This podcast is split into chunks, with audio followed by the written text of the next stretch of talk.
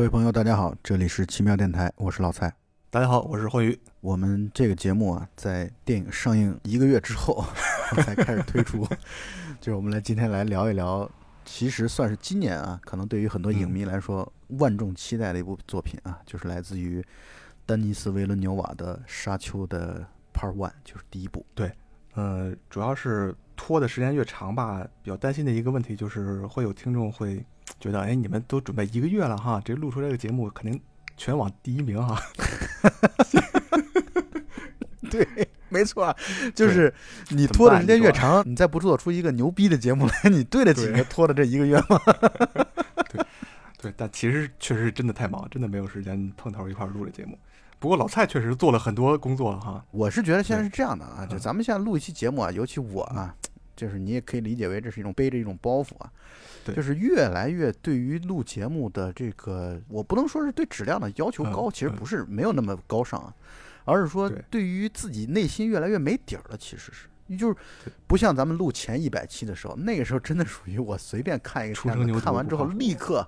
刚看完立刻咱就能聊。现在特别兴奋，趁一个热乎劲儿就把电影给聊了。但是现在呢，是录一个沙丘，老蔡必须得要去把《你一生的故事》这个小说读完。对，其实你说你一生的故事跟他妈沙丘有个屁的关系呢？我来说说我的这个整个的心路历程啊。对对对，来介绍一下。最初准备沙丘这个节目的时候，我就跟欢愉说了，我说我们首先得把书看了啊，至少你说不不说三部曲吧，你至少得把第一部沙丘，因为这个电影啊，它其实讲的就是这本书第一本沙丘的大概，我觉得也就三分之一到一半左右的这样的一个，差不多一半吧，啊，差不多一半。所以我就说，起码你把《沙丘》这本书看了，然后呢，维伦纽瓦呢，因为是维伦纽瓦的片子，所以呢，维伦纽瓦的一些作品啊，至少七七八八的得稍微看一看。对对。再一个呢，又在准备的过程当中听说了佐多洛夫斯基啊，准备了一部，就是他曾经想要拍出《沙丘》来，所以拍了个纪录片，啊，吹牛逼的一个片子，然后我要看看这个纪录片。以及呢，一九八四年的时候，大卫林奇拍了一部失败的沙丘的作品，是不是也得看一看啊？对，然后看着看着就开始，比如说我在看这个维伦纽瓦的这个作品回顾的时候啊，就看到降临，然后看到降临呢，又觉得，哎，那是不是应该把 那个特德江的这个 你一生的故事再回顾一下？其实越来越跑偏了，到最后其实可能跟沙丘已经没有什么太大的关系了。但是呢，还是那句话，就是为了录这期节目啊，我看了十二部电影，牛逼，再加上一本书啊，以及衍生出来的像特德·江的这个短篇小说《你一生的故事》。对你，因为我就没做准备嘛，我也为了录这个《沙丘》，特意去看了电影《全面回忆》。来，我给你介绍一下我的这个心路历程。对对对，你你说说你这个准备节目的过程吧。这个。沙丘肯定要躲不开这个佐多罗夫斯基，是吧？佐多罗夫斯基在拍摄沙丘的时候，当初准备筹备拍摄沙丘的时候，请到了一个这个电脑动画的制作师，叫做丹奥班农。哎，嗯，这个丹奥班农呢，后来他制作了《异形》和《全面回忆》，所以我就 又去看了《全面回忆》，觉得哎，电脑动画确实做的确实不错。他如果当时如果用到这个多多罗夫斯基版的沙丘里面，它会是有可能呈现出来一个什么样的的一个状况？哎，所以所以我去去了解了一下，嗯，没错，咱们这个准备的过程确实就像是一种发散的思维树一样，就从一个点，然后往出生发出来书啊、电影啊，然后电影生发出来的关键词维伦纽瓦，然后维伦纽瓦又开始展开，展开了之后再继续往下延展。所以现在录期节目真累。那天我跟老蔡聊天开玩笑，还说将来可能会有一部电影让我们要去准备几十年，花掉一生的时间精力去研究这部电影，因为一个好的电影确实是。各行各业的人，不管是演员也好，导演也好，编剧啊，包括一个小小的场记，他可能投入了相当大的精力，有可能是真的是，尤其像导演，他可能花了一生的这个艺术造诣都放到这一部电影里边去了，真的不是我们几句话通过一个节目就能说得清楚的，可能真的需要花投入很多很多精力去研究它，去了解它。对，是的，主要还是那句话，就是我们也不是说觉得做的。工作越多，就一定能把节目录得越好。对，那我不认为这个观点。但是，我是觉得你不做这个工作呢，我自己录的时候内心是没底儿的，主要是啊，这才是我们洋洋洒洒的在我们录这个节目之前，先要 解释解释，给自己解释一下啊，开脱一下，为什么要拖这么久？对，呃，然后我们今天来聊聊这个《沙丘》啊。我们按照这个次序大概是这么想的，我们想先来聊聊，因为《沙丘》呢，它是从这个弗兰克·赫伯特的巨制当中来的，嗯啊，嗯这本书可以算是所谓的科幻圣经啊。当然，我看的感觉是很难读，其实是啊，因为这本书呢，嗯就门槛稍微高一点儿。可能它的牛逼可能就就也体现在这里，就是这部片、嗯。这个书当中的所体现的这种哲学性，然后包括这种宗教嗯。性、啊，这里边的这些东西啊，是我是觉得你其实真的确实读一遍啊，恐怕你能了解个三三四四，我觉得也就了不起了啊。其实包括大卫林奇他自己在接受访谈的时候，他也说了。他说：“这个书的前六十页他根本读不下去，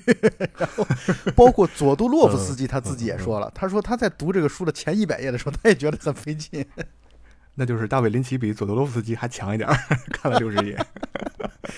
这个书确实不绝对不会像畅销的这种文案所写的那样啊，适于所有的人啊，是是你一生必读啊。我不这么认为，我觉得这个书嗯。其实会劝退好多的人。读的过程当中，其实我花了好长好长的时间，但是我觉得读完之后，我感觉这里边确实有很多嗯有意思的一些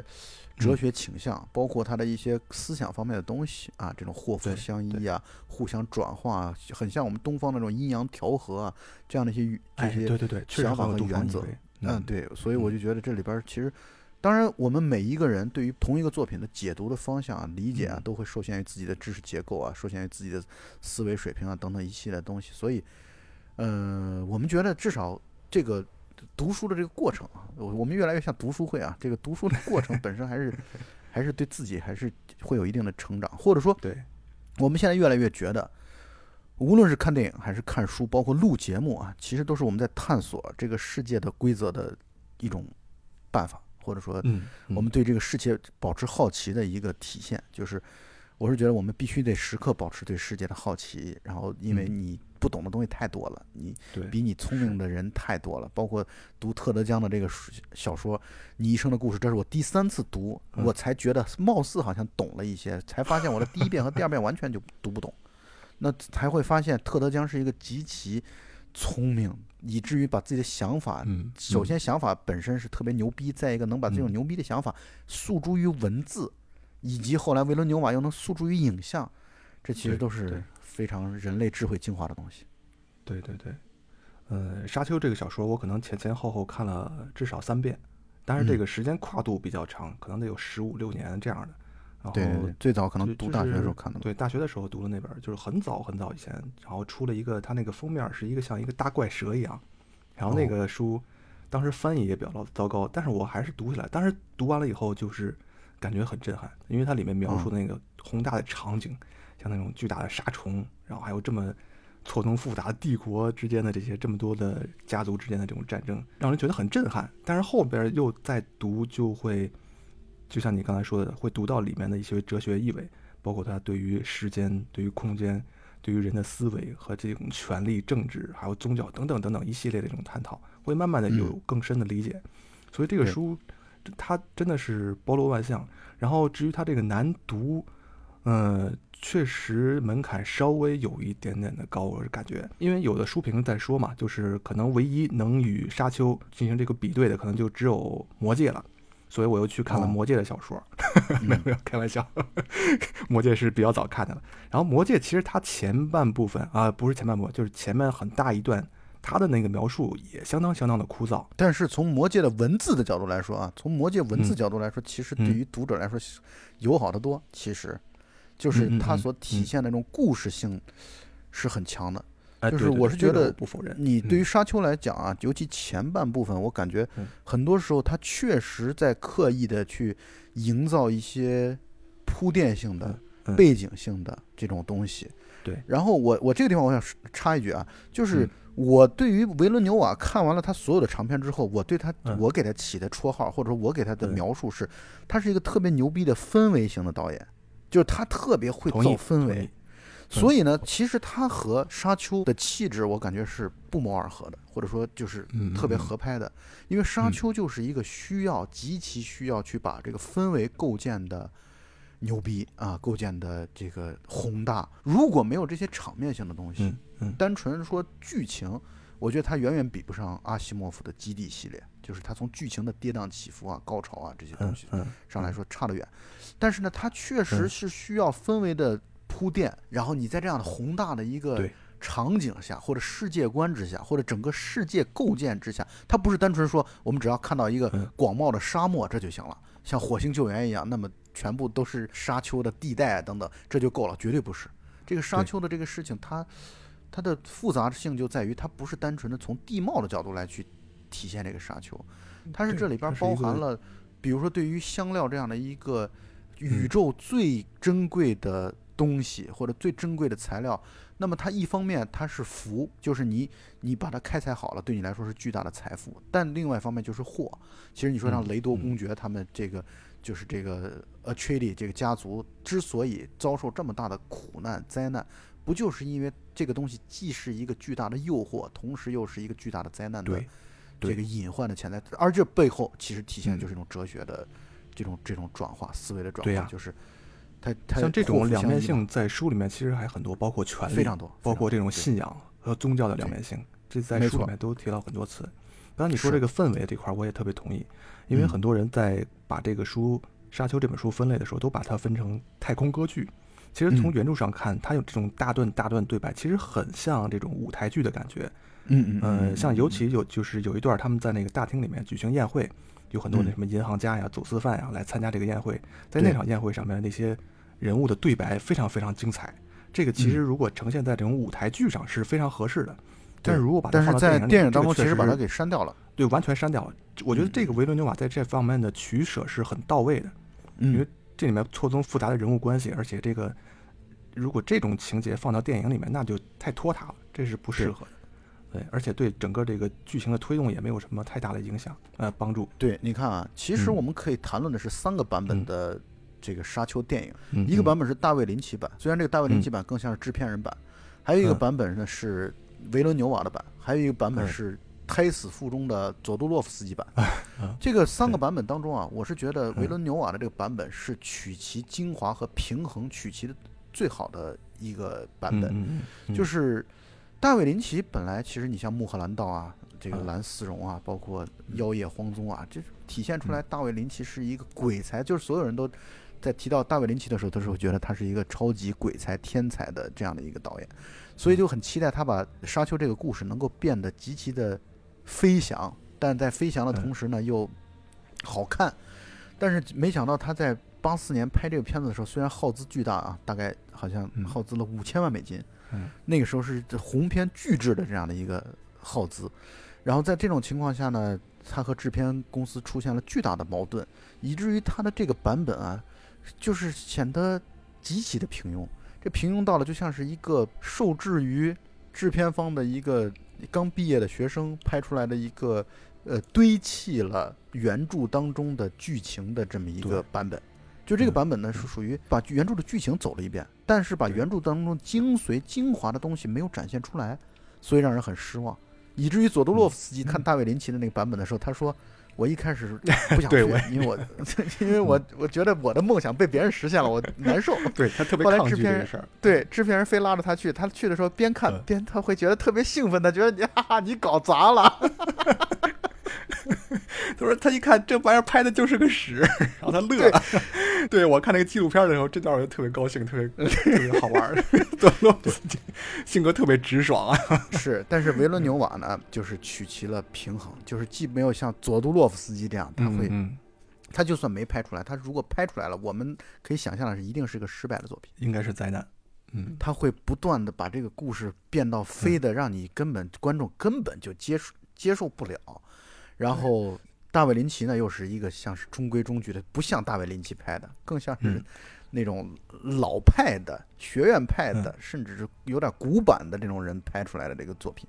而，维伦纽瓦的这个作品呢，是我认为带有一种中庸的色彩的。这其实我也是我觉得维伦纽瓦的作品一直以来给我的这种观点，就是，没有烂。克制，但同时呢，又嗯。又又就是在克制和放肆之间取了一个非常好的一个平衡，就可以看到这个人很聪明，然后同时呢，他又把这种就是商业性和艺术性啊，其实结合的这种平衡度做得很好。所以维伦纽瓦，我看完他的作品之后，我就仿佛对他这个人，仿佛是有了更多的认识，就觉得他这个人是一个特别会搞平衡术的一个导演。但是放在《沙丘》这个这个电影当中是合适的。对，刚才你说到大卫林奇和佐多洛夫斯基，其实这两个人我是比较能理解的，就是他们是一种艺术家，然后这种艺术家呢，他是如果在他全部都由自己掌控的情况下，他可以就是在自己的这个艺术世界里边任意妄为，他可以拍出很好的东西来。但是如果你给他一个条条框框，给他一个命题作文，他有很很有可能就把握不了这个东西。是是是，所以你需要给他足够的空间，让他去展示，他才能行。所以大卫林奇可能。可能当时也是有他的困境在，嗯，这简直都不是可能了，这就是肯定是。标准灾难，刁难，对 对对，就是遭到了刁难。维伦纽瓦，我觉得开始我看了他几部电影，就是各种题材、各种类型的电影都有，然后我会从他身上看到库布里克的影子，嗯。但是他呢又缺少一点像库布里克这种呃大师。如果说对他的这种那个库布里克真的有也有点鬼才这种这种意思，对。那么维伦纽瓦可能比他低一个档次，但是他就相当于是一个班里边一个完全不偏科的这种学霸，就门门都考九十五分以上，有点像这种。对，确实如此。就是维伦纽瓦呢，你就感觉你要挑他的。大毛病挑不出来，其实。对对对，但是呢，你要觉得他会成为一代宗师，好像至少到目前为止呢，还稍微应该差点意思。但是恰恰是这样的人，我是觉得能够比较平衡的把这么一个难拍的故事给他拍的。所以我其实对于这版本的沙丘，我其实很喜欢，就是我觉得这个版本的沙丘，我觉得拍的很好，我觉得这个整个的状况。就是把这个世界观，然后可看性，然后包括对于后续的一个铺垫，以及里边的一些梦境的这样的一些东西，意思想意识流的这些东西，在《沙丘》这个电影真的拍的非常棒，尤其视觉和音响上，我觉得这次奥斯卡至少能锁定两个奖了吧？音乐、视觉这块儿。就有人谈到了这个《沙丘》这个片子的这个音乐太满了这个问题，这个问题我倒觉得好像也确实是这么回事儿，就是音乐用的有点太过于的满了。因为像《沙丘》这样的一个我所想象的这个世界啊，应该是动静结合的一个世界，这种静当中蕴含着危险，蕴含着机遇，蕴含着各种。嗯，复杂的东西，所以我感觉也确实把这个音乐，嗯，这个汉斯季默在这个过程当中，好像，当然这是瑕不掩瑜的小问题吧，我感觉，嗯嗯。我们刚才说要说书，又从电影 对开始扯了，没事没事，我们这期我们这期 放飞了，天马行空，我们放飞放飞了。那那那说书还是说回来，说回来说书的话呢，我我说几个我喜欢这个书的几个原因吧。嗯，好，你说，就是不能说优点，就是我特别喜欢几个地方。一个是，而且刚才你正好提到基地了，我觉得它跟基地的一个差别就是，沙丘像是一部短打书，然后基地更像一个袍带书，就是它可能就是像这种《佟林传》什么三峡剑跟这个隋唐三国之间这个区别，所以我觉得这个，呃，你要是非要硬把它跟基地比的话，我觉得可能可比性差一点。弗兰克·赫伯特他在这个书里面，我觉得他有一个点是要。比基地的想象力更真实的，我觉得是，就是他对于种族差异的这种描写，嗯嗯嗯，就是因为在这种宇宙里面这么跨度这么大，呃，时间和地域跨度这么大的一个范围里面，在基地里面的描述下，几乎所有的人类他们的都差不多，这个对都是差不多的，但是在沙丘里面，你就能看到各个种族之间有很大的差异，像出现了这种门泰特，像姐妹会这种有点。半超能力性质的，还有然后还有这个弗雷曼人，甚至像这种宇宇航工会的这个宇导航员都已经变得像这种像鱼一样，它会有就是人类，它会根据你生存的这种地域环境的影响，它会自己发生改变，会进化，会适应这个生存。我觉得这是书想象力非常到位的一个地方。对，而且这个赫伯特他当时对，在一九六几年他就已经。设想到了人工智能和人类对抗的这个局面，然后在这个书早早的就设定好了这个世界观，就不用电脑，完全把对把电脑锁死，这个技能树在这儿砍掉，就发展其他的这种低端的冷兵器这些东西，这些技能树点。点满。所以，对种族化差异的这个描写，我觉得是弗兰克·赫伯特，呃，在这个书里面非常出色一点。然后我还喜欢的一点就是他对于这个人类超能力的这种界限的模糊。嗯呃，就比如说像像门泰特和这个姐妹会，她的一些能力，其实你如果说它是一种完全把它归为超能力吧，哎，好像又不是这么回事儿。就举一个简单的例子，比如说这个姐妹会，她们有一个能力，就是这个阴言，或者叫嗯魔音大法，在有的翻译版本里边叫魔音大法。然后嗯，呃，就比如说他通过一个语言，然后加上神态，然后对其他人产生命令。其实这种事情在我们现实生活中也能遇到。就比如说你在马路对面碰到一个人，你说：“哎，你过来一下。”对面那个人有可能就听你的话就过来了，然后也有可能，去你大爷，你他妈谁？也有可能就是会有这种不同的反应，就是他会跟这个说话人的这种语气、神态啊、服装啊、这种体态啊都会有关系的。所以我觉得这是介于一种超能力和高能力之间的一种，呃，它给模糊掉了。那我明白你的意思。嗯，还有像门泰特这种，他就是人的脑子记忆力、分析能力非常好嘛。对呃你要完全把它归为一个就人形计算机，好像又不是这么回事儿。嗯，再比如说像保罗的这种对这个未来的这个预知能力，对然后这个我觉得在沙丘里面描述的就非常非常好，因为他的对未来的这种预言，不是说你看到的未来就一定会实现，因为它更像是一种把各种各样的信息，过去的，然后现在的周围的这种信息综合到一起来做出的一个判断。包括可能还有点啊梦境的一感觉和意哎，思。对对对，所以我觉得他把这个是模糊掉了。然后，嗯当然这本书在后边儿，就是尤其这个书的后半段，还有包括在二三部以后，他会嗯把这种超能力做实。其实我不是特别喜欢这种，就是我更喜欢他这种模糊化的。所谓的六部曲当中，我觉得嗯其实如果你看书真嗯看不下去，那我觉得你把第一本至少看了，我觉得第一本嗯就足够了。就基本上第一本呢，嗯嗯嗯。就是把他这个牛逼的思想和他的这种对。对于这种宇宙观的这种嗯。展现，我觉得第一本已经嗯。足够去展现这一点了。对对对，后面就是嗯。开始宇宙大战了，更宏大的一些具体的事儿。他可能情节更更激荡，然后但是基本上他想表达的他自己的这个哲学思想已经说的差不多了。嗯。对，就在第一本当中。当然，结合起来的话，如果你对保罗嗯。这个角色有有好感或者感兴趣的话，其实嗯。一二本就是相当于讲了保罗的一生嘛，就是就是如何王子复嗯。仇记，然后到后来，成为宇宙真的是宇宙大英雄之后的衰落，这就讲了其实这么一个整个的一套过程。我觉得这是嗯。这个弗兰克·赫伯特挺牛逼的地方，就是换句话来说，他的思想性啊是很强的，对，对。就是他在这个小说当中的这种思想性特别强，他就不是一个单纯的一个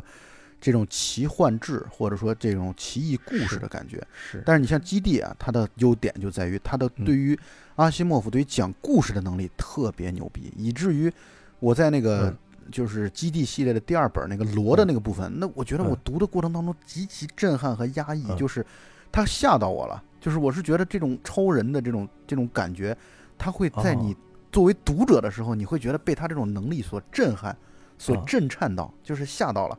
就是我觉得这是他讲的特别棒的地方，就是所以嗯。这从喜欢的角度来说，当然我更喜欢基地，但是呃，我觉得沙嗯。丘可能更耐读一些，就是沙丘可能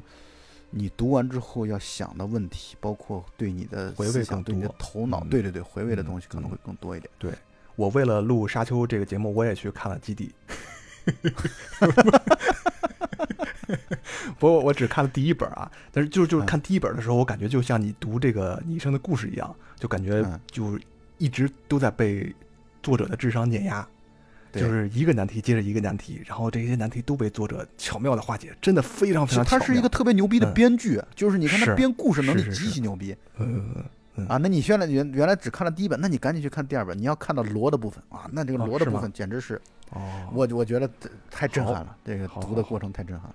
所以，我们奇妙电台是一个学习性组织，一个读书会组织，太发散了，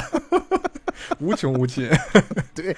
没错，就是从嗯一本书 A 呃要谈到 B 啊，B 谈到 C，我们如果不博学的话，我们就这事儿没没法进行下去了。现在，最后成了沙丘学博士。对对对，还有一个我很喜欢《沙丘》这本书的一个点，就是它对于悬念的设置很巧，嗯很好。嗯就是它的这个悬念不仅仅是就是这个厄斯迪和这个哈克南两个家族之间的这种呃对抗和这个保罗他这个整个命运这个故事线，就是它这里面最吸引我的一个悬念，其实是沙丘这个星球它的一个生态模式。其实这个是特别勾着我一直把这本书读到最后的一个原因，就是他在书中不断的提到沙虫和香料它们之间的这种各种错综关系复杂的关系。对嗯，就是一个这本书里边最大的生物和最小的生物之间，他们怎么样相互依赖，然后又这种关系又怎么影响了沙丘，然后影响了这个沙丘上面的这些弗里曼人啊，甚至整影响了整个银河系这些所有的这些人类社会。对然后然后这本书一点一点的往后揭露，然后把这个杀虫啊和这个香料啊、水等等等等这些所有的这种关系厘清。然后你会发现，它不仅仅是一个生物链这么样一个关系，它好像比生物链更高一个层次，它就是一个一个生物圈，一个共生的关系。然后这种它层层递进揭晓这个答案，就会让人感觉这个书的格局啊，真是太大了。这本书我现在很难去说我喜欢哪些点啊，嗯但是我可以说的一点就是，我觉得这本书确实是一个耐得住琢磨的一本书。它不是像我说读《基地》这样，嗯你在读的过程当中你就已经受到它的影响了。而《沙丘》这本书呢，你会觉得它所里边所探讨的一些人类的命运的这种东西，然后包括整个这个王室的命运、权力的命运，然后你的这种命运，你成为英雄。换句话来说，它不是像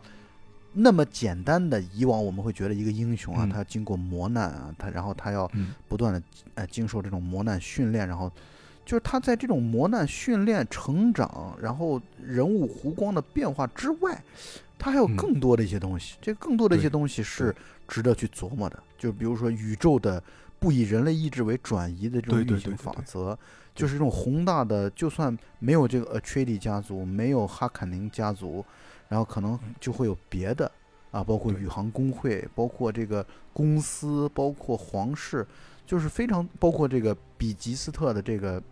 嗯。姐妹会，就是你会觉得他们不同的这种团体啊之间或者种族之间啊这种互为勾连，缺一不可嗯，但是呢又是这样的一种有机结合的这样的一些东西，这可能是沙丘让我觉得印象深刻的地方。对，感觉好像是在这些种族之间的决斗，嗯。但是看起来好像这些都是跳梁小丑，最后的嗯主角可能是沙虫，可能沙虫也不是主角，就是对，宇宙恒定的一些规律。你看，正像你刚才说的啊，其实书的内容要比电影的内容要丰富啊。就你在拍电影的过程当中，你必须要做一些取舍对啊，你不能把书当中所有的东西都呈现出来，呈现出来的话，就可能就会有一些问题，抓不住重点。但是呢，书当中确实有一些迷人的一些点，比如说里边有一个叫芬伦伯爵的这样的一个人，哦，这个人呢哦，他是。皇上的密友啊，这个人感嗯。觉深不可测的一个人。所以我觉得其实很多时候啊，看一本书，包括金庸的小说也是这样的，就是他很多时候迷人的东西，它是一些配角，就是他不是主角，他可能十章当中都出现不了他一章。就是那些露出冰山一角的东西，对最吸引人啊，就像扫嗯地僧一样啊，这种人存在在那里，就是他可能让你永远有一个念想，他会觉得嗯。如果这样的人发挥了最大的战力的时候是怎么样的一个嗯情况？这就好像在《七龙珠》当中那个界王神也是这样的，万物离不开七龙珠。就是他有一些这种小人物啊，但是呢，他给你露一脚，这种哎世外高人啊，江湖高手的这种感觉，这是我觉得读书的时候的一个享受和快乐的地方。对就是他露的这些一小角，可能是他毕生的就会这么一块儿，但是对对对露对对对但是但是让你震撼这个人你的读者，太厉对，害厉害了。呃，没错，呃，所以我们现在可以说回到电影上了啊，就嗯正像我们刚才夸赞维伦纽瓦嗯的这一点，就他确实是把这个故事能拍成现在这样啊，我是觉得从读者和影迷的双重的身份来说，我感觉其实已经很好了，就是不能说无可挑剔吧，但至少嗯就是他在现有的这么宏大的一个故事背景之下，他能够做成现在这样。可看性，然后节奏，你比如说大卫林奇的这个版本，就是我是觉嗯得不满意的就是它的节奏，不管这个节奏嗯是由于剪辑的原因，还是由于一开始制作当中就出现沟通上的问题，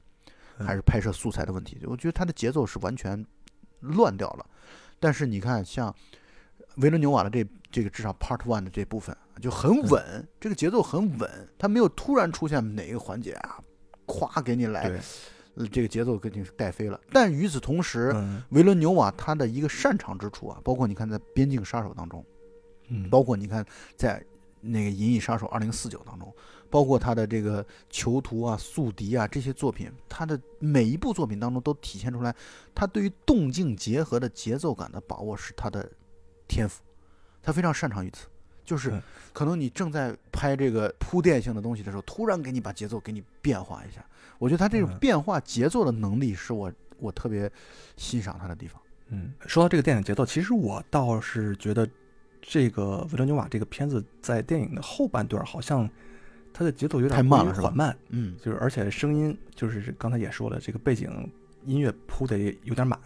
就看到这儿的时候就有点昏昏欲睡。因为这个片子我明白看了三遍，每次嗯，比较担心的就是后半段儿，因为对，就会担心有点可能有点折磨人。我能理解你嗯。所说的那个环节啊，嗯。你所说的环节应该是，就是保罗他们遇到了弗雷曼人那段之后，那个节奏确实是有点慢。当然，我的理解啊，就是因为作为嗯。读完书的读者来说，那我的理解就是他其实在为接下来要跟弗雷曼人融入到弗雷曼人当中，真正成为弗雷曼人当中的先知摩亚迪，在嗯做这样的一个铺垫。包括他跟那个 Chini，就是他的那个小妾，嗯他真的跟弗雷曼人的那个他在梦中当中不断出现那个女孩儿之间的这样的一个铺垫，我觉得他是在那段戏可能是在，当然这个地方可能是确实值得诟病的一个地方啊，就因为他在书当中啊，他跟弗雷曼人初相见的时候是立刻就有一场决斗，他杀了弗雷曼人当中的一个好战分子。那我觉得他从剧情的角度来说，他会有一张一弛，他可能在电影的这部戏的结尾的部分，他确实有点有点缓慢了。这个，我觉得你说的是对结束的好像有点太仓促了，就是对戛然而止，真的，一切都是开始，just beginning。对对对，但我觉得他可能那段戏的，我现在猜测的或者我的感知是，嗯他可能描述的就是弗雷曼人跟沙虫是和谐共处的，就是一开始看上去好像是他跟沙虫是是要躲避杀虫啊，杀虫是嗯对于人类来说是巨大的危害啊。但是我嗯觉得这部片子到最后结尾的时候，我感觉我印象深刻的是，好像他嗯在讲述杀虫是美丽的。你看杀虫像嗯绽放了一朵花儿一样的那种感觉，对对对对对，嗯，呃，我觉得他可能在在做这样的铺垫吧。对，就是杀虫这个设计，我觉得是非常出色的，因为之前的所有的关于都是把它变成蛇术作品里边，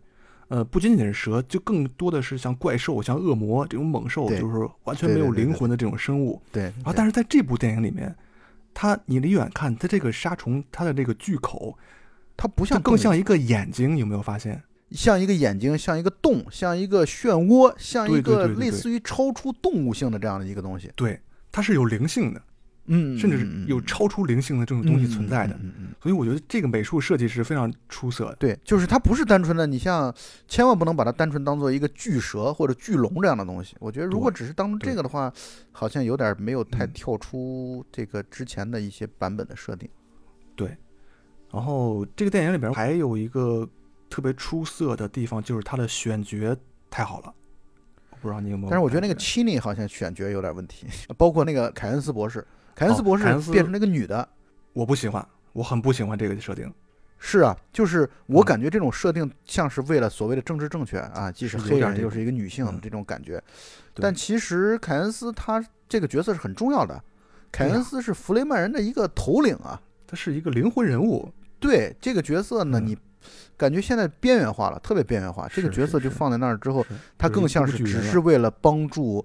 保罗嗯和他母亲逃出这个哈坎宁人的追赶的这么一个一个。虽然在书当中他也是很快就挂了，但是呢，他的精神力是非常重要的，对于弗雷曼人来说。对他身上的好多戏份都转给斯蒂尔格了。斯蒂尔格其实就是一个部落的首领。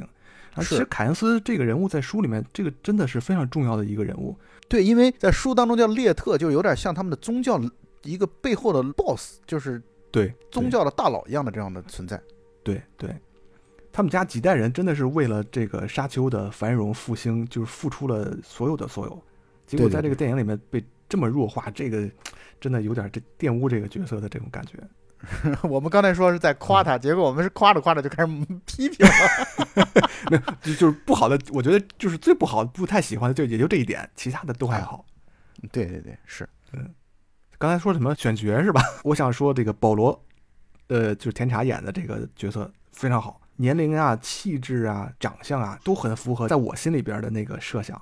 对，你看啊，嗯，田茶这个演员，我其实很不喜欢啊。之前包括在《小妇人》当中，包括那个《Call Me by Your Name》，就是请以你的名字呼唤我，这个他出名的这个片子，嗯，我不喜欢这个演员。我不喜欢这个演员，是因为我觉得这演员就就有点装，就是他的那种总是感觉让人觉得就是刻意的在演。但是呢，他在《沙丘》当中，我觉得他成长了。我我是真的觉得沙丘，沙丘他把这种角色当中身上所背负的家国仇恨，包括他的那种忧郁气质，包括他那种忧郁之中又带着坚定的这种东西，我觉得表现的非常好。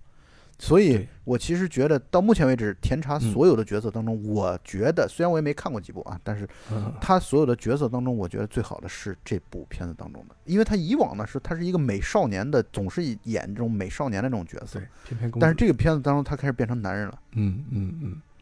呃，另外一个我特别喜欢杰西卡这个演员叫瑞贝卡·福格森，对对对，他是演的。当时对在看书的时候就一直在想，这么一个。一个贵族，然后他又受过这种像这种特工式的训练，然后又是一个温柔的母亲，又是一个呃这个皇室的妾，你就是把这么多的特点融合在一个身一个人的身上，就是在这种阴柔相结合的这种这么一个角色，你怎么来刻画他，怎么来表现他？这个太难了。但是我觉得在这个电影里面，杰西卡夫人的这个表演真的非常非常出色，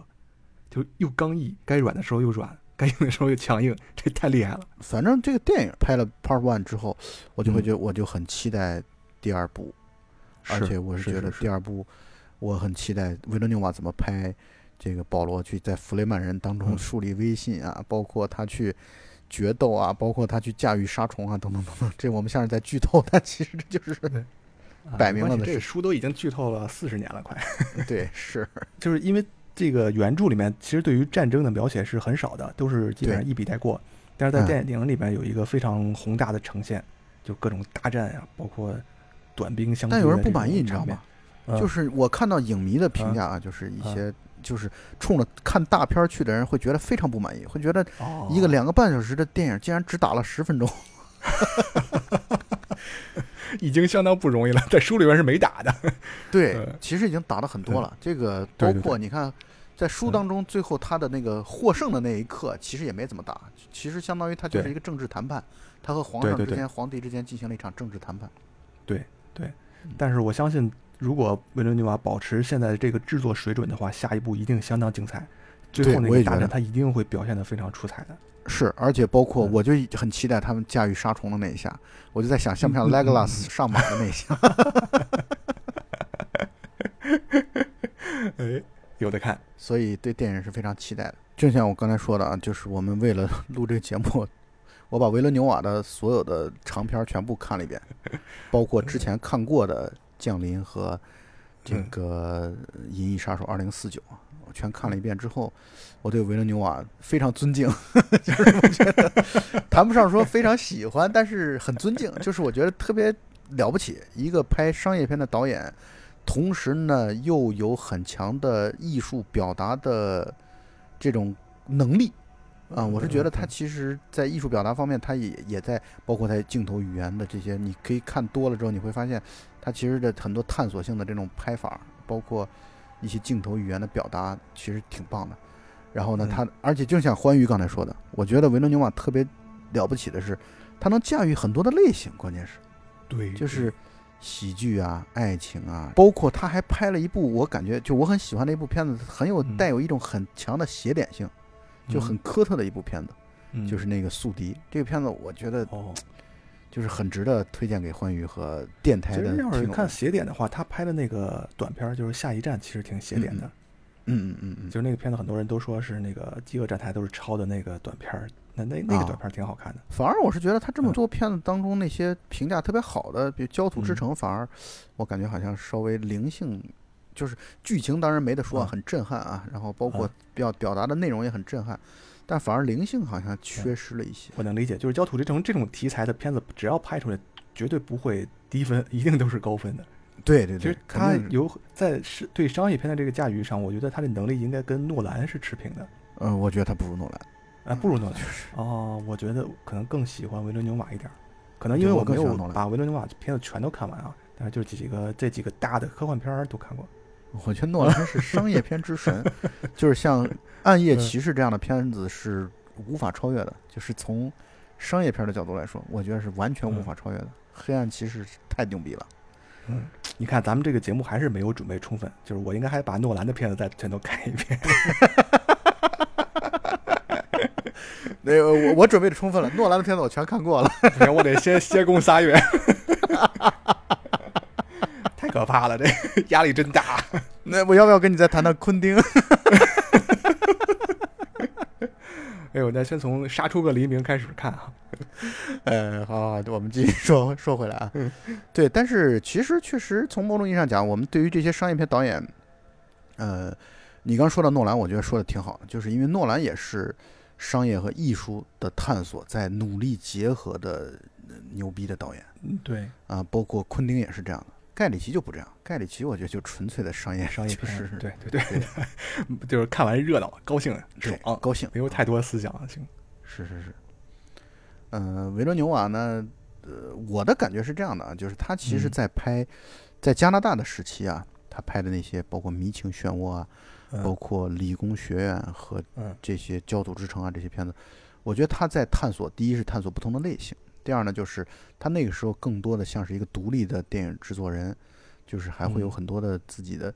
我是感觉他最近现在成了好莱坞的宠儿之后啊，那就会因为就会接一些你不得不必须朝着大片方向去展现的电影。对对，嗯、是你比如说像这个《嗯银翼杀手二零四九》，但嗯人就怕比，你知道吧？就是我是觉得你像《银翼杀手二零四九》非常好看的电影，毫无疑问特别好看，场面宏大，然后场景拍的又极美，然后整个的这个设置、设定、选角各方面都很棒。但是你就总会觉得它跟《银翼杀手》本身比起来，好像对不是一个层次的，就是差一点你会觉得，对，就是《银翼杀手》这个片子，你会觉得它画面又阴暗，然后剧情上来说的话，也没有那么多的特效，然后呢，好像故事性也没有那么的强，然后故事转折嗯。也没有那么的突出，但是你就会觉得这才是人类的在面对对未知世界的探索方面应有的样子，就是你会觉得这才是真正会进入到电影史的作品，就是《银翼杀手》这样的片。因为。其实现在好像越来越多的人开始就排斥和抵触这个好莱坞，就是电影一旦打对上好莱坞的名字以后，好像就是多多少少会有一点抵触情绪，可能有些人会有这种想法，就是因为它完全是在一个极其程度的工业流水线出来的一个产物，对对对它其实不就是不允许你出现太多出格的自己的一些表达想法，这样它才能达到它这个投入的这个利益最大化嘛。对可控啊。只能就换句话来说，你比如说你现在嗯在一个片子当中，你开始大段的来去探讨哲学、探讨命运探讨人类，那你这个东西的话，你会不会观众不爱看？观众看到这儿不不买单，那他就会觉得这个生意是失败的。那他那他说白了，商业片他必须得考虑这个问题，就是我这个地方的桥段安排设置，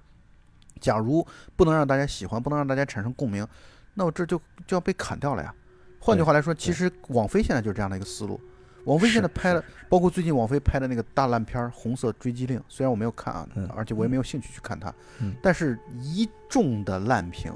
就会觉得这种片，当然对于网飞来说，它的策略现在很明确，是一种我非常不喜欢的策略，就是它就是各种各样的这种电影，嗯，然后呢，能、呃观众喜欢，马上就拍续集啊，继续往下走。对对对，然后不喜欢这个项目就砍掉了，反正对就是广撒网嘛。但是这种东西，我觉得对电影确实是一种电影艺术来说，或者电影本身行业来说，挺糟糕的。是一种伤害，就是它总会对这个审美趋向于这种庸俗化，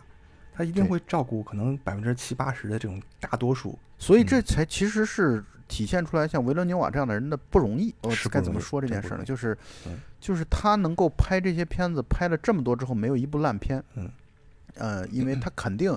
越来越大的话，他是一方面他的掌控力和嗯他的嗯这种江湖地位会越高，但与此同时，他接的项目越大，他所受到的掣肘可能性，在我看来应该也会越越大，所以他能够保持在拍这样的一些片子的时候，依然保持高水准，而且嗯，这个水准一点都不掉落，这本身是挺挺难的一件事情。对，没错。你看像沙丘这么大的 IP，就是你把钱嗯放进去，你只要拍出去，拍出来是个屎，也一定能赚钱。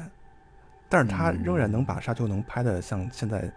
完成度这么高，这其实才是他最难得的地方。对于你刚才说那个观点，啊我持保留意见，因为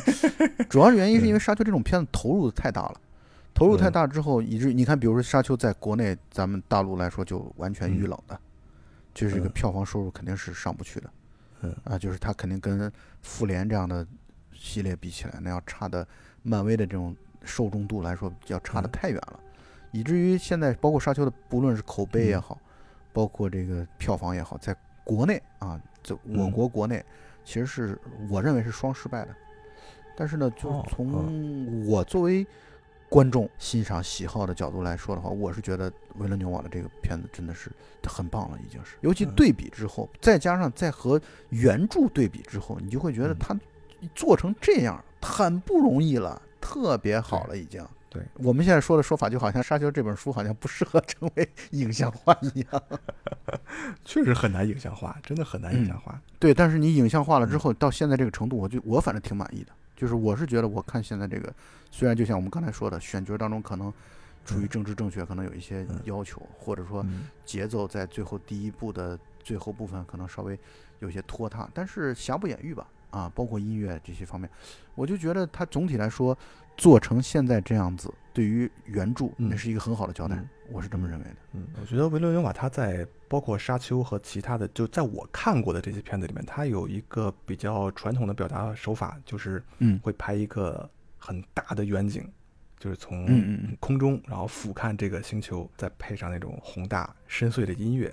哎，我我特别喜欢这种，尤其像《边境杀手》里面，就是他们进入墨西哥以后，哇，那个情绪一下调动起来了，特别棒。对我跟你说啊，他的嗯处女作叫《八月三十二日》。嗯我简单跟你说一下这个剧情啊，就是因为嗯我这个电影我们也不会单独去录一期节目了。嗯八月三十二日讲的就是一个女生，然后呢出了一场严重的车祸，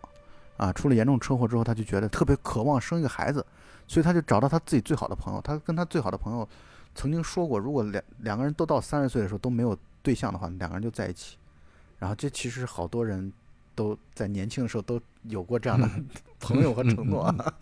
然后他就找到这个男的，他说我今年二十六岁，距离三十岁还有几年，但是我现在迫切的想要生个孩子。他说你需你要跟我生孩子。其实他那个朋友一直是暗恋他的，喜欢他，嗯然后他们俩特别浪漫的。这个八月三十二日让我觉得最好的一个地方就是，他们俩说好，我们现在要去找沙漠做爱，然后我们要生孩子，我们要在沙漠里。然后他们在加拿大嘛，然后他们从加拿大查到最近的沙漠在美国的犹他州，然后于是他们就坐飞机过去了，并且那个男的是有女朋友的，所以他要瞒着自己的女朋友，啊啊，就是被这个女孩说服了，然后去，然后在那个沙漠当中是个冬天的沙漠，沙漠是一片雪的，不是沙。是雪，嗯你知道吗？那个沙漠，然后他就给了一个可能无人机来去拍的一个镜头，哇，那个镜头一片白啊当中两个小点儿的人影，就是那个场景太宏大了，就是他的处女作呀，他拍了这么一个画面，特别牛逼，就是两个人从一个一片白茫茫，完全一片白茫茫当中进入画面，嗯然后小点儿，你就看那个小点儿在走，然后背景音当中当然是就是画外音，两个人在聊天对话嗯，但是那个镜头的语言是你看到两个小点就在那个白茫茫的一片当中往前走对对对，哇，那个这场镜头一出来就是大师。对啊，处女作呀，嗯这是嗯他九八年的作品啊，那个时候三十一岁，刚刚开始拍第一部长片，所以我就是刚才你说到这个场景当中，我就想起来这个了。嗯我建议你去看看这部片子，也挺好我我昨天刚看完那个《边境杀手》，特别喜欢嗯在墨西哥枪战的那一段儿。对它前面铺垫了那么长那么长的时间，然后砰砰砰几秒钟枪战结束，哇，这个对啊，这个这个弦儿绷得太棒了，这个张力，我为什么我会觉得他的片子当中我最喜欢《边境杀手》呢？因为嗯。我是觉得《边境杀手》这个片子充满了灵气。这个《边境嗯。杀手》呢，第一呢是在剧情的这个设置上特别嗯。牛逼。对它很而且很反类型化，对你看到最后之后发现、嗯。啊，竟然是这样的，就是这种翻转不是那种翻转，不是那种剧情上的翻转，而是嗯。你会发现他竟然原来就从头到尾就不是你想的那样，就他从一开始就就跟你讲了一个不一样的故事，这是他的第一点。第二点呢，就是他的这个节奏在《边境杀手》当中处理的特别的好，就是那种嗯张弛有度，那种就是我们明明都感受到马上即将大战来临之前的那种铺垫，那种对对对。静谧，那种东西是让你觉得你会觉得他随时会掏枪，随时会开枪，随时会战斗，然后那个战斗真正到来的时候又是极其干净利落的，然后你会觉得嗯又过瘾，但又同时好像又有点意犹未尽。所以我是觉得《边境杀手》是他最出色的，或者我最喜欢的他的作品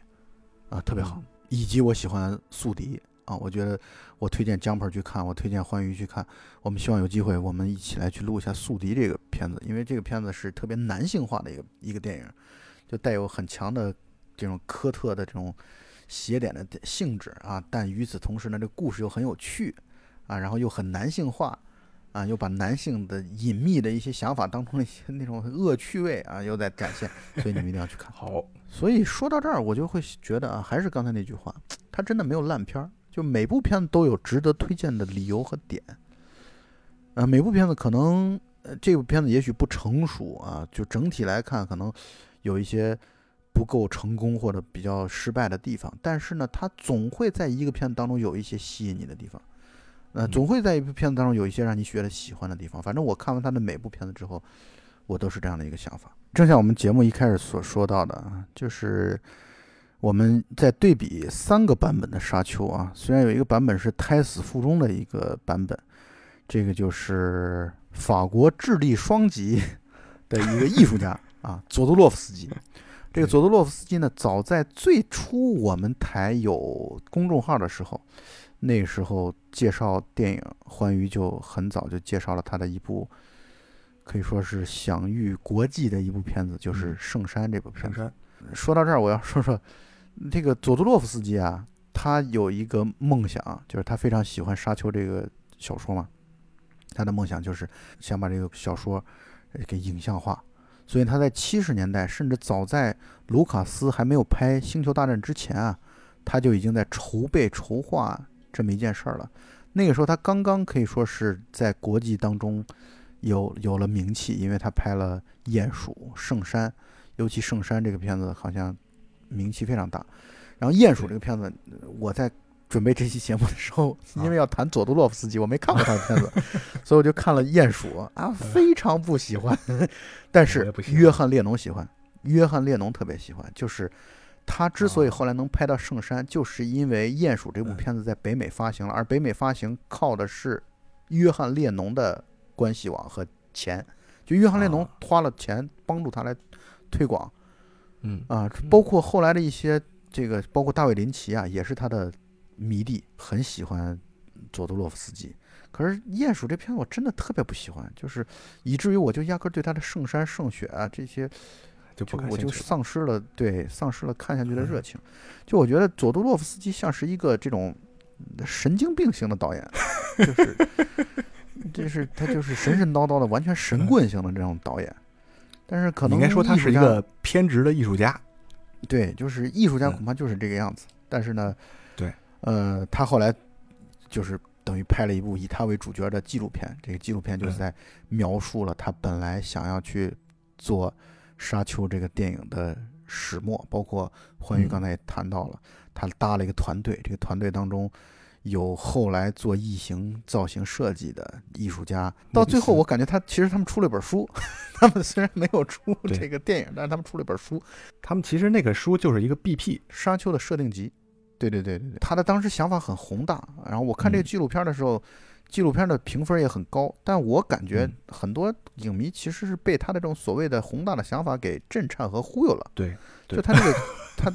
他的这个纪录片当中，他也谈到了，他想拍沙丘。他把一些名词拽出来砸晕你，嗯。比如说他要让呃，奥逊·威尔斯来演这个哈坎宁男爵，呃 虽然形象其实很合适，形象非常合适。对，然后他要找滚石乐队的主唱米克·贾格尔来去演菲德罗斯，嗯。就是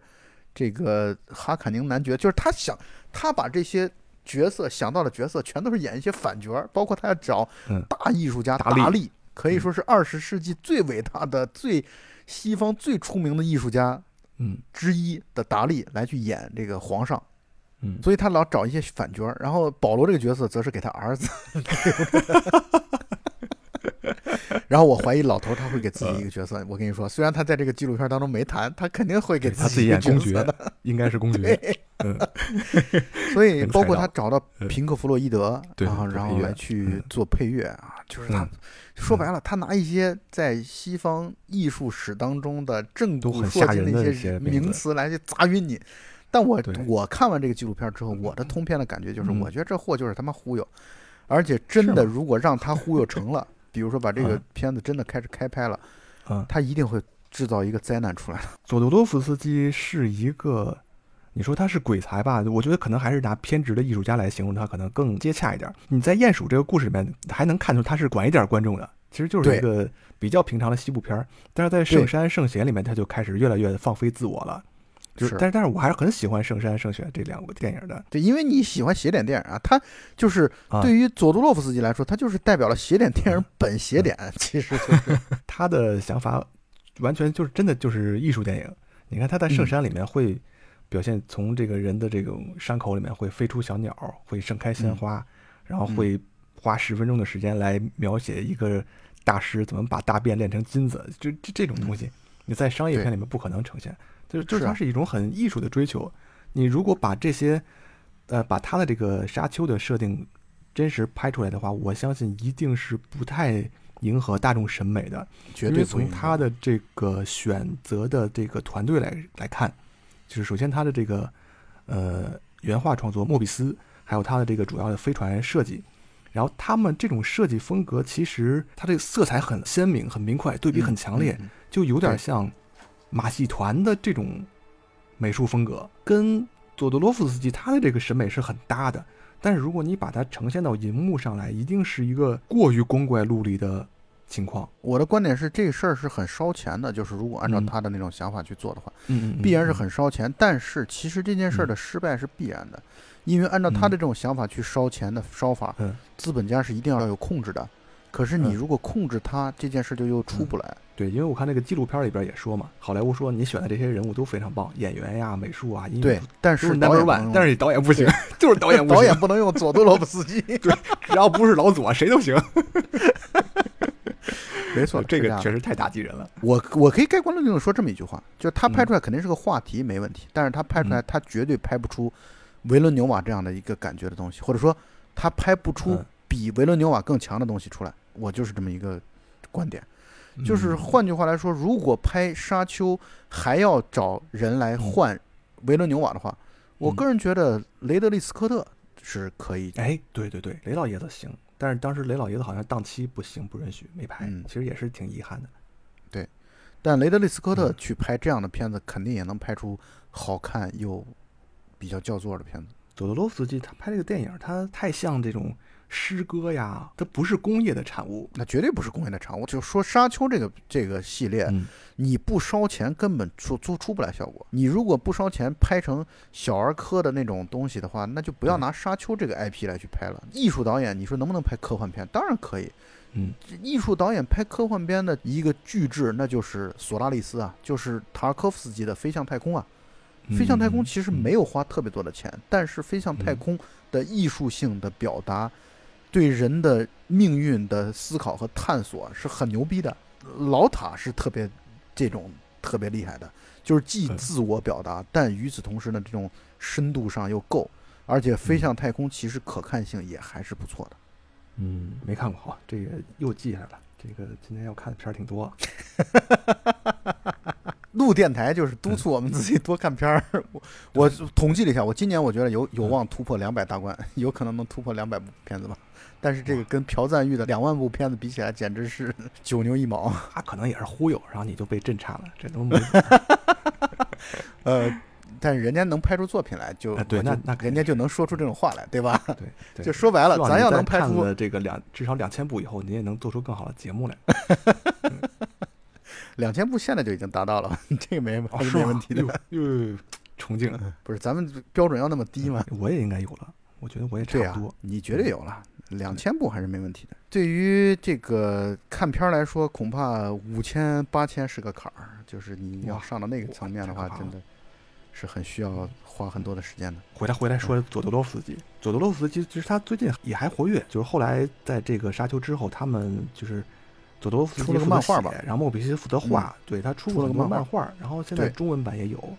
就是你哦可以买到的这种，像那个你看过吗？是和金属男爵啊，合金男爵，那个我买了送给你。好，太好了，合金男爵啊，两上下两本儿，嗯，所以呃这个佐德洛夫斯基的这个《沙丘》这个纪录片，我们就当做看一个乐子啊，就是一个 艺术家的这种插科打诨，我觉得就够了嗯。包括它里边提的一些点很有意思。他当时嗯找特效师，他找的是《二零零一太空漫游》库布里克的那个特效师。但是我要说，《二零零一太空漫游》的特效做得非常好，超前时代，对呀他妈一九六八年的片子，做的特效一点儿都不差。这也就是再次诟病八四年的大卫林奇版的这个《沙丘》的一个很重要的点，就是它不光节奏出问题，它的那个特效太差了，它的特效。就我感觉这个花钱没有花到位，包括你看它那里边那个屏蔽，嗯，你看它那个里边那个屏蔽蔽，场是吧？那个屏蔽就像是嗯就就是打马赛克嘛，其实就是对，就是那个《我的世界》里边那种方块人啊，这个对好多人都当成笑话了，已经。对，太糟糕了。所嗯以，呃大卫林奇，我觉得他这是他的从影生涯的一个耻辱，可能是他从影当中最烂的一部片子了。对他好像是在很多场合表达他不愿意在这个 电影上面挂这个署名权。对，是，但是呢，嗯他你看跌倒了还是能爬起来。你看到二零零对一年的时候，穆赫兰道真的太牛逼了。穆赫兰道是咱们今年一定要录录的片子。好，这这应该是我最喜欢的十部电影之一了，这应该是。穆赫兰道是吗？嗯嗯，穆赫兰道确实，我这个看了三四遍之后，我会觉得越看越喜欢，真的太棒了。所以我们又挖了一个坑，穆赫兰道。对，那么今天这个洋洋洒洒的，我们虽然做了很多功课，但是可能 很多大部分都没有用到的这个节目，我们就录到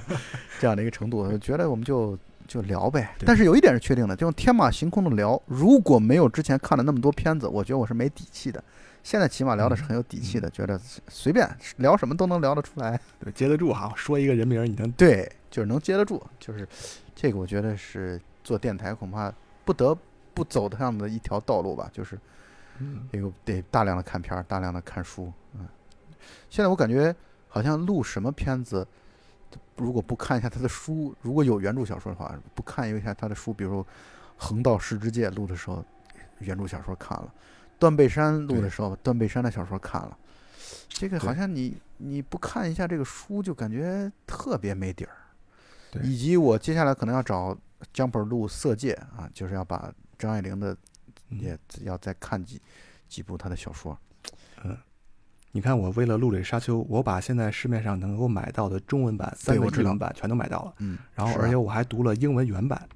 我操，牛逼！但我想说的就是《沙丘》这个小说一定特别难翻，我觉得特别难翻，太难翻了。太难翻了。因为嗯你看了那个英文版，你就会知道它的这个